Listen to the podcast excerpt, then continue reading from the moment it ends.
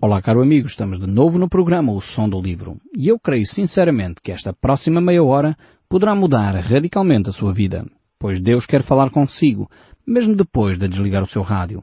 Eu sou Paulo Chaveiro e nós hoje vamos procurar concluir o livro de Joel. Nós estamos a dedicar alguns programas a este livro interessantíssimo, um livro que é uma obra literária fantástica e nós temos avaliado e visto aquilo que é as promessas de Deus, as profecias de Deus e a grande referência que Deus faz, quer ao dia de Pentecostes, quer ao cumprimento exato do dia do Senhor, a segunda vinda de Cristo, que é no fundo um tempo de grande alegria para os cristãos, mas ao mesmo tempo um dia de terrível de juízo para aqueles que rejeitaram o nome de Jesus. Eh, e estas declarações estão aqui expressas no livro de Joel. E nós vamos hoje procurar concluir então este livro para que no próximo programa nós possamos estar então no Novo Testamento. Então eu vou ler aqui alguns textos deste capítulo 3 para nós podermos uh, reanalisar este grande dia, que será o dia do Senhor, mas também um grande dia que é o dia da restauração uh, para o povo de Israel. E nós iremos ver isso neste capítulo 3. Mas para isso eu gostaria de começar por ler os primeiros três versículos deste capítulo, voltando a fazer uma recapitulação e uma conclusão deste livro de Joel. Diz assim, Eis que naqueles dias e naquele tempo em que mudarei a sorte de Judá e de Jerusalém, congregarei todas as nações e as farei descer ao vale de Josafá. Ali entrarei em juízo contra elas, por causa do meu povo, da minha herança, Israel, a quem elas espalharam por entre os povos, repartindo a minha terra entre si. Lançaram sortes sobre o meu povo e deram meninos por meretrizes e venderam meninas por vinho que beberam. Então aqui temos uma convocação solene da parte de Deus uh, de todas as nações uh, do globo para um julgamento uh, final, neste vale de Josafá. Será um julgamento das nações, no sentido daquelas nações que não quiseram seguir a Cristo. Neste período aqui, a Igreja já foi retirada da história da humanidade. Houve o arrebatamento que a Bíblia fala lá eh, em 1 de São Licenços, no livro do Apocalipse, enfim, vários textos bíblicos referem esta, este arrebatamento da Igreja. E aqui estamos a ver o regresso de Cristo com a sua Igreja à Terra para julgar e estabelecer o seu reino aqui na Terra. A Bíblia fala frequentemente disto uh, e algumas uh, entidades têm confundido aqui o dia do Senhor e o estabelecimento do reino de Cristo com aquilo que será a eternidade. A eternidade, de acordo com o texto bíblico e o livro do Apocalipse em particular, uh, mostra que não será aqui nesta terra. Mas eu também não quero alimentar esta discussão. Enfim, algumas pessoas gostam de fazer esta discussão se será aqui na Terra, não será aqui na Terra. A Bíblia mostra que Deus vai um dia criar novos céus e nova terra. Eu não sei se será uma renovação desta ou se nos leva para um outro ponto qualquer da, do universo e lá estabelece uh, uma nova, uh, um novo ciclo para a humanidade. O facto é uh, que este reino que aqui é descrito é aqui na Terra e será por um período de mil anos, diz o livro de Apocalipse, uh, e aqui é inaugurado com a vinda de Cristo e o estabelecimento do, de, do reino de Cristo aqui na Terra. Mas depois prossegue ainda uh, o texto bíblico. Há este ajuntamento para julgamento das nações e diz o verso 9 aqui do capítulo 3. Proclamai isto entre as nações. Apregoai guerra santa.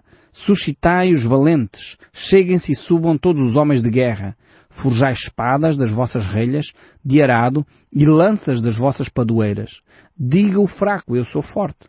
Apressai-vos e vinde todos os povos em redor e congregai-vos para ali, ou o Senhor faz descer os teus valentes. Levantem-se as nações e sigam para o vale de Josafá, porque ali me assentarei para julgar todas as nações em redor. Este será um momento terrível. É, é interessante ver esta corrida ao armamento que Deus aqui descreve. Uh, e eu quero dizer que aqui esta expressão que fala aqui de guerra santa não tem nada a ver com o conceito uh, que é veiculado hoje, quer por meios de comunicação social, quer por alguns fanáticos religiosos que declaram guerra santa uns povos contra os outros. Não tem nada a ver com isto. Aqui a Guerra Santa que é declarada por Deus uh, tem um fim e um objetivo concreto, que é terminar uh, o genocídio, é terminar a pedofilia, porque são textos que nós acabámos de ler ainda há pouco, uh, venda de crianças para fins sexuais, é para terminar os maus tratos a inocentes, e é com este objetivo que Deus vai convocar este juízo às nações. Uh, muitas vezes algumas pessoas ao lerem as páginas da Bíblia, não entendendo o coração de Deus, começam por dizer, então mas Deus está a convocar aqui uma guerra, então mas a guerra é boa. Eu quero dizer que a guerra não é boa. É óbvio que não. A guerra sempre produz uh, terríveis desgraças ao seu redor. Mas esta guerra que aqui está descrita é uma guerra que não vai acontecer. O homem, de alguma forma, se prepara, eh, se arma, como se eh, o seu armamento pudesse intimidar Deus. Mas Deus aqui, nesta circunstância, vai julgar as nações, independentemente das armas que os homens possam ter. Eu não sei se você se lembra daquele episódio, quando Jesus estava entre nós. E a certa altura, eh, as pessoas, os fariseus e as autoridades daquela época, queriam prender Jesus. E é curioso ver o texto bíblico que dizia que quando Jesus queria sair, e não era chegado a sua hora, ele saía por entre a multidão sem que alguém lhe pudesse fazer seja o que for. Não o agarravam. Eh, vemos também quando uh, havia no Getsemane e o exército veio para prender Jesus. Ele com um simples uh, toque de mãos, o povo ficou paralisado, caiu por terra. Este é o julgamento de Deus. Deus não vai andar a guerrear. Aqui a ideia de guerra santa não é que Deus agora vai degladiar-se e andar aos tiros no meio das ruas. Não é nada disto.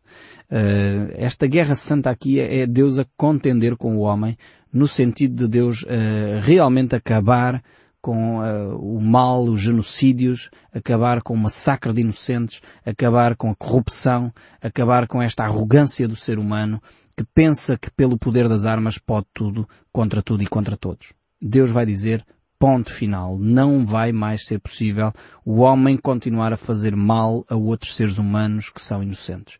E é, este, é esta guerra santa que Deus vai chamar. Deus vai convocar todos os povos para este julgamento.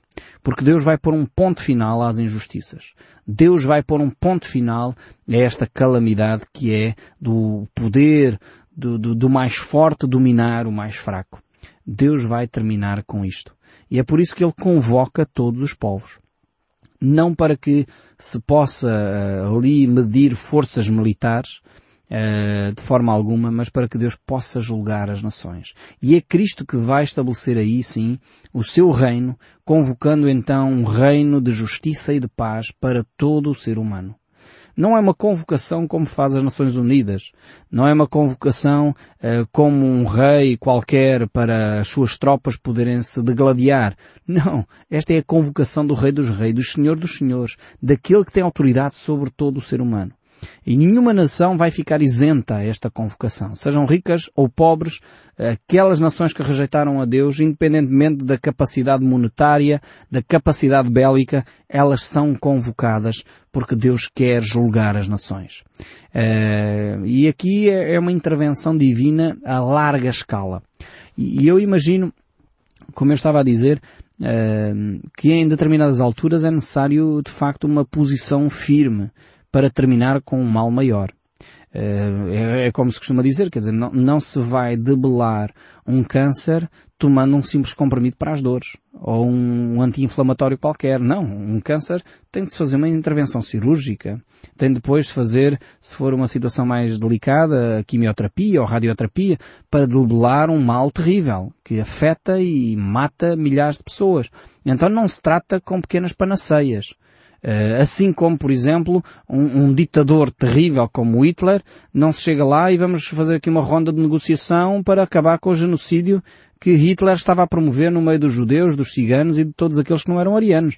Não, em, em relação a Hitler tinha que se fazer força de armas para travar esta loucura.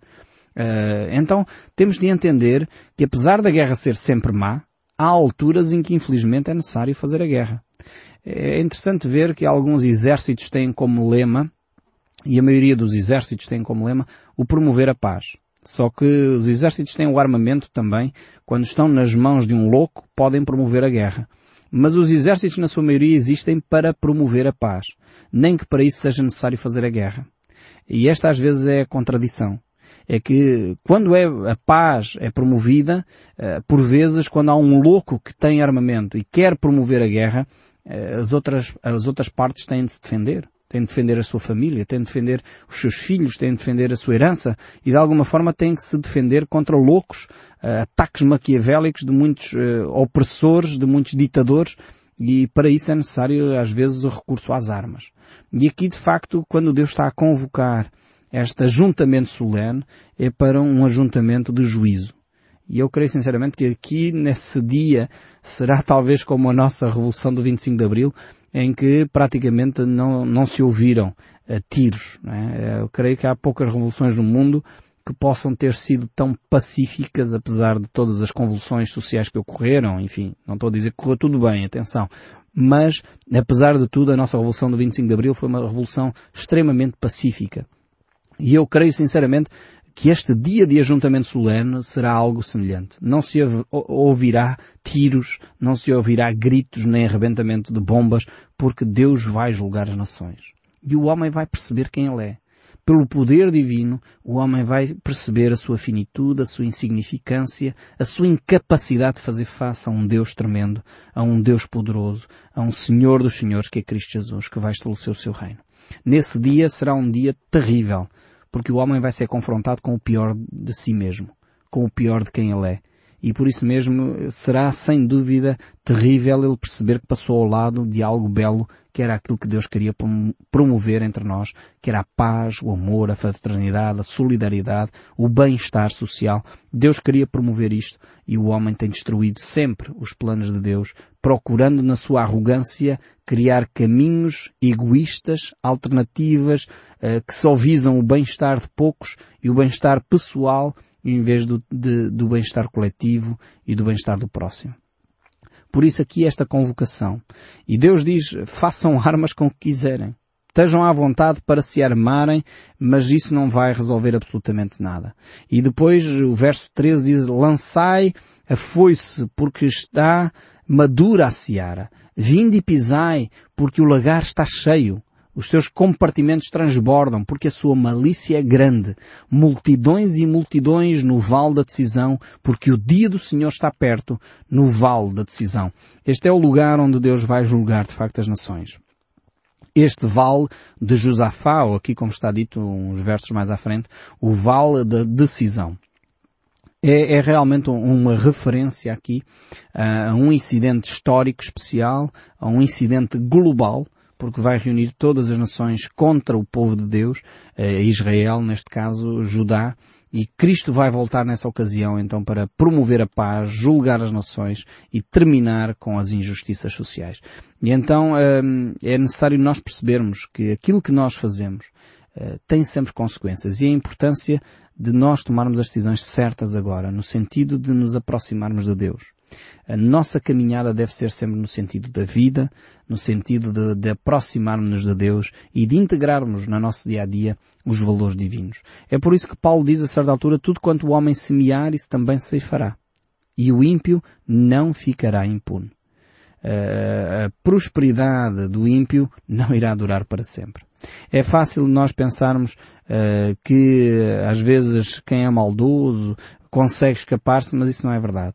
É, é uma daquelas mentiras que infelizmente às vezes nós queremos acreditar. Mais cedo ou mais tarde o juízo virá, o julgamento virá e a, essa situação, essa pessoa não ficará impune. O verso 15 do capítulo 3 ainda diz, a lua e o sol se escurecerá e as estrelas retirarão o seu resplendor. Senhor brama de Sião, e se fará ouvir de Jerusalém, e os céus e a terra temerão, mas o Senhor será o refúgio do seu povo e a fortaleza dos filhos de Israel. Mais uma vez vemos aqui estes fenómenos uh, interessantes por um lado, uh, por outro lado assustadores. poderão ser fenómenos naturais, devido àquilo que se chama hoje aquecimento global, ou, ou outros fenómenos ligados com este aspecto, ou ainda, hoje há, há estudos que indicam claramente que estes fenómenos poderão ter uma escala global.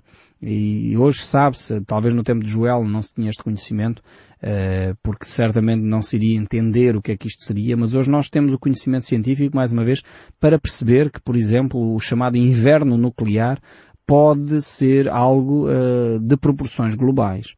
E isso pode acontecer por uma guerra nuclear, pode acontecer pelo, um, enfim, um embate de um asteroide na Terra, uh, ou de um meteorito, uh, que vai de alguma forma provocar este escurecimento uh, do Sol, este escurecimento da Lua e a perda da, da, da luz exterior, portanto, a luz que provém do espaço chegar à Terra, e vemos na realidade que serão dias terríveis. E hoje nós temos o conhecimento tecnológico, o conhecimento científico para perceber que isto é uma realidade que já o próprio ser humano pode produzir através de armas nucleares ou Deus pode promover isto de uma forma sobrenatural, completamente sobrenatural, ou utilizando a natureza. A maioria das vezes, os milagres que Deus opera é utilizando as leis que já existem na própria natureza. Simplesmente Ele utiliza como utilizou aqui no caso do povo de Israel os gafanhotos para julgar as nações, Deus utiliza aquilo que já existe para chamar a atenção do homem, percebendo assim o homem que não domina nada, não controla nada, nem um simples inseto. O homem tem capacidade de dominar ou controlar. Quanto mais querer controlar o mundo. Na realidade é esta a reflexão que Deus traz ao seu povo. É que nós precisamos de ficar mais humildes Precisamos de entender mais quem nós somos. Precisamos de entender mais a nossa finitude e a nossa incapacidade diante das situações e entregar isso nas mãos de Deus. Quando nós confiamos em Deus, eh, dessa forma Deus quer trazer então todas as bênçãos que Ele tem descritas neste livro. O interessante é isto. É quando nós nos achamos arrogantemente numa posição que pensamos que podemos negociar com Deus, nós só perdemos com isso. Quando nós nos mantemos humildes, Deus nos abençoa. Este Deus é realmente um Deus fantástico. E depois o verso 17 diz, Sabereis assim que eu sou o Senhor vosso Deus, que habito em Sião no Monte Santo, e em Jerusalém será santa. Estranhos não passarão mais por ela. Aqui então eh, Deus está a falar deste lugar em que Deus vai habitar na cidade de Jerusalém. Quando os inimigos de, dos judeus penetrarem então um, ehm, nesta terra vão ser julgados no Vale de Josafá, mas ao mesmo tempo Deus então uh, vai estabelecer o seu reino em Cristo Jesus, vai estabelecer o seu reino para que haja testemunho e paz uh, durante mil anos, como descreve o livro de Apocalipse. Aqui depois vemos que Deus manifesta a importância da cidade de Jerusalém, da sua terra santa, mas ao mesmo tempo uh, Deus faz com que o povo reflita sobre a atitude que eles têm tido para com as coisas de Deus. E porquê? Porque uh, o povo de Deus, de alguma forma, tinha vindo a profanar o nome de Deus, não vivendo de acordo com os padrões de Deus. E Deus chega ao ponto de dizer, já que o meu povo me profana, eu permito que haja destruição da própria terra santa, do próprio lugar santo. A cidade santa e, e, o templo santo de Deus eh, foi profanado e destruído pelas próprias nações vizinhas, porque na realidade o povo de Israel já tinha profanado e destruído o templo há muito tempo. É, na realidade não o tinha feito fisicamente, mas tinha feito em termos de, do conhecimento espiritual, tinha feito em termos de desrespeito, tinha feito desprezando aquilo que é a santidade de Deus. E quando o povo de Deus, e aqui o mesmo se aplica à Igreja de Cristo, quando o povo de Deus e os cristãos desrespeitam a Deus naquilo que é mais básico, naquilo que é mais simples da fé cristã, não é de estranhar que depois aqueles que não têm Deus desprezem também o cristianismo e desprezem também aquilo que são os valores cristãos. Porque os próprios cristãos em muitas alturas estão a desrespeitar Deus. Estão a desobedecer aquilo que é, que é a vontade de Deus para a sua igreja, para o seu povo. E quando o próprio povo de Deus não se respeita a si mesmo, é óbvio que os outros não vão respeitar. É por isso que não é de estranhar que a sociedade hoje começa a defender valores que são valores contrários à fé cristã. Não é de estranhar que a sociedade esteja tão mudada como nós eh, podemos ver ao nosso redor. E eu creio que o problema começou dentro da própria comunidade. É por isso que é necessário, e é por isso que Deus convoca hum, nestas profecias os sacerdotes a chorarem e a lamentarem-se pelo povo. Porque na realidade tudo começa dentro do povo de Deus. Tudo começa no coração do seu povo. E quando o povo de Deus toma consciência de quem ele é e que precisa de alterar a sua maneira de ser e de estar para se conformar mais aos padrões de Deus, então há uma mudança à sua volta. A sociedade então começa a perceber essa mudança e começa a respeitar também. É por isso que o apóstolo Paulo a certa altura diz, rogo-vos, pois irmãos, pela misericórdia de Deus, que apresenteis os vossos corpos como sacrifício vivo, santo e agradável a Deus, que é o vosso culto racional. E não vos conformeis com este século, mas transformai-vos pela renovação da vossa mente, para que experimenteis qual seja a boa, agradável e perfeita vontade de Deus. Quando nós, como filhos de Deus, vivemos esta verdade, então os outros vão passar-nos a respeitar também. E o profeta Joel prossegue no verso 18. E há de ser que naquele dia os montes destilarão mosto, e os outeiros mandarão leite, e todos os rios de Judá estarão cheios de água, sairão uma fonte da casa do Senhor, e regará o vale de Sitim. Aqui, como é óbvio, temos uma linguagem poética, profética poética, uh, no sentido que é uma linguagem figurativa, no sentido que é também uma linguagem que manifesta a segurança, o bem-estar, uh, aquilo que Deus quer trazer ao povo de Israel. Esta é expressão aqui, uh, mana, leite e mel, uh, no sentido que é uma, uma abundância muito grande para com o povo de Deus. Deus quer trazer esse, essa abundância ao seu povo. Mas para isso é necessário que o povo acolha no seu coração aquilo que Deus tem para eles. E aquilo que Deus tem para eles é muito maior do que aquilo que nós podemos imaginar. Por isso que diz o texto bíblico, os olhos nunca viram, os ouvidos nunca ouviram, nem o coração sentiu aquilo que Deus tem preparado para os seus filhos. E realmente a cada um de nós compete uh, entregar a nossa vida, de facto, nas mãos de Deus para Deus cumprir todo o seu plano em nós. Depois o verso 19 prossegue, o Egito se tornará uma desolação e o Edom se fará um deserto abandonado por causa da violência que fizeram os filhos de Judá em cuja terra derramaram sangue inocente. Esta é a razão da convocação solene. É que o povo de Deus andou a derramar sangue inocente e por isso mesmo Deus tinha de convocar e terminar com estas aberrações que ocorriam, inclusive, dentro do próprio povo de Deus. Verso 20 e 21 para terminar diz, Judá, porém, será habitada para sempre, e Jerusalém de geração em geração.